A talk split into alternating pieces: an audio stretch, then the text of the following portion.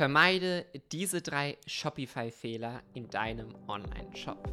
Ads Insights, der Podcast mit Moritz Matzke für alle Facebook-Advertiser und Online-Marketer.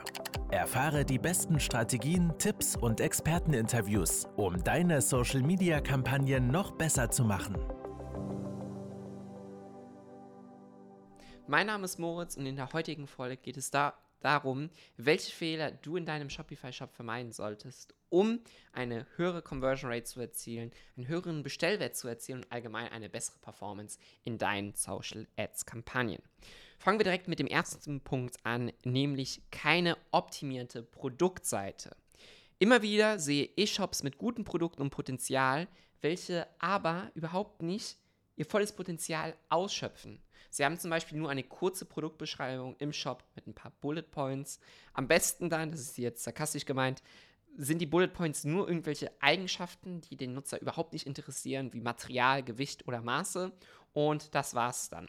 Und hier verschenkst du super viel Werbebudget, weil stell dir vor, du schaltest deine Kampagnen auf diese Seite, erzielst eine gewisse Conversion Rate. Wenn du durch ein paar Anpassungen deine Conversion Rate schon ein, leicht anheben kannst, also einen leichten Uplift fest festhalten kannst, dann wird sich automatisch dein Umsatz erhöhen, dein Gewinn erhöhen und du wirst deutlich profitabler fahren. Bevor du also nachdenkst, groß Budgets zu skalieren, ist es ganz wichtig, dass du deinen Shop optimierst und die Fehler, die ich hier natürlich aufliste, vermeidest, um so effizient wie nur möglich dein Werbebudget auch einzusetzen. Das bedeutet, wie setzt man eine optimierte Produktseite überhaupt auf? Du solltest die Benefits für den Kunden listen, also nicht nur Eigenschaften, sondern welche Vorteile gewinnt der Kunde daraus. Ist der Kunde überhaupt in der richtigen Marktphase, um diese Vorteile auch aufnehmen zu können? Oder musst du erstmal das Problem eher adressieren, welches dein Produkt oder Service in diesem Fall löst? Also, die Vorteile klar für den Kunden benennen. Baue Trust-Icons ein. Ja? Welche Zahlungsmethoden können bezahlt werden? Kundenbewertungen, Testimonials. Das muss alles vorhanden sein, um natürlich alle möglichen Hindernisse, die den Nutzer vom Kauf abhalten, zu reduzieren, um so stark wie es geht, nur deine Conversion Rate zu maximieren. Dann natürlich auch Punkte wie, wie ist mein Rückgaberecht? Wann erscheint das Produkt bei mir? Ist das Produkt überhaupt auf Lager?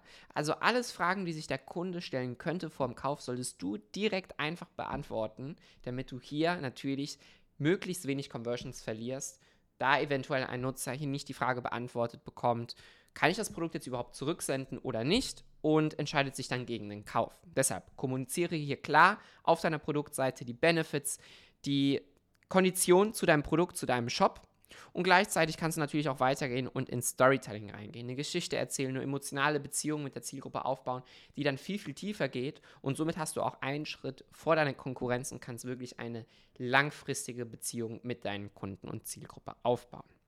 Ein zweiten Fehler, den wir häufig und immer wieder sehen, ist kein Upsell und auch kein Cross-Sell beim Add-to-Card eingebaut. Das heißt, wenn die Nutzer ein Produkt im Warenkorb hinzufügen, dann sollte ein Pop-up oder im Warenkorb-Menü dann später kommen, wo dem Nutzer die Möglichkeiten angeboten werden, hey, füge doch noch jetzt dieses passende Produkt perfekt zu deinem ausgewählten Produkt hinzu und dadurch ergänzt sich das und du hast das optimale Erlebnis und dadurch kannst du deinen Warenkorb erhöhen und bietest dem Kunden ein besseres Kauferlebnis, da du sagst, kauf das noch dazu und du wirst noch ein besseres Produkterlebnis, wie auch immer, haben. Also ganz wichtig, Cross-Sell und Upsell auch noch implementieren.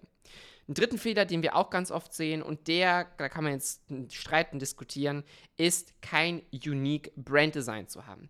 Jeder Shop und das, besonders die Dropshipper da draußen arbeiten oft einfach nur mit 0815 Templates, was auch vollkommen in Ordnung ist. Aber wenn du wirklich langfristig und nachhaltig deine Brand skalieren möchtest, dann wirst du an den Punkt kommen, wo es auf jeden Fall Sinn macht, ein einzigartiges Brand Design aufzubauen.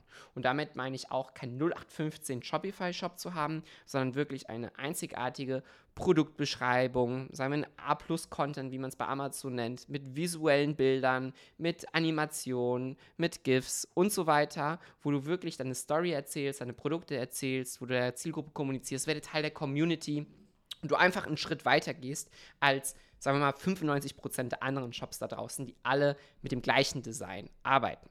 Das ist also ganz, ganz wichtig, wenn du dich hier von der Masse abheben möchtest, um wirklich auch einen Impact bei der Zielgruppe zu erzielen, dass sie sich langfristig an deine Brand erinnern. Am Ende des Tages solltest du nicht vergessen, das predige ich immer und sage ich auch immer wieder, du verkaufst nicht nur ein Produkt, sondern du verkaufst ein gesamtes Einkaufserlebnis. Und das fängt nicht nur bei deinem Produkt an, sondern auch bei deinem Shop, bei deiner Usability, bei deinen Ads und natürlich auch danach im Follow-up, im E-Mail-Marketing und so weiter. Eigentlich geht hier die Folge über drei Shopify-Fehler, aber mir fällt gerade noch ein vierter ein und aus dem Grund werfen wir jetzt noch einen vierten hinein. Nämlich, den habe ich vorhin kurz angesprochen, dass du deine Zielgruppe komplett gleich ansprichst und nicht entlang den gewissen unterschiedlichen Marktphasen. Das heißt, eventuell adressierst du deine Zielgruppe auf der Webseite oder auf der Produktseite nur so, dass sie sich schon komplett produkt- und problembewusst sind. Also die befinden sich am Ende des Funnels, die wissen, welches Problem sie haben, welches Produkt sie benötigen und sie brauchen jetzt nur noch die Überzeugung. Es macht aber auch Sinn, Elemente mit einzubauen für Nutzer, die auf deine Seite kommen, die noch nicht so tief entlang des Funnels sind. Die sind zum Beispiel komplett unbewusst über das Problem oder überhaupt über das Produkt. Oder sie sind Problem, problembewusst, also sie wissen, sie haben dieses Problem, aber sie wissen nicht, dass es die Lösung dafür gibt.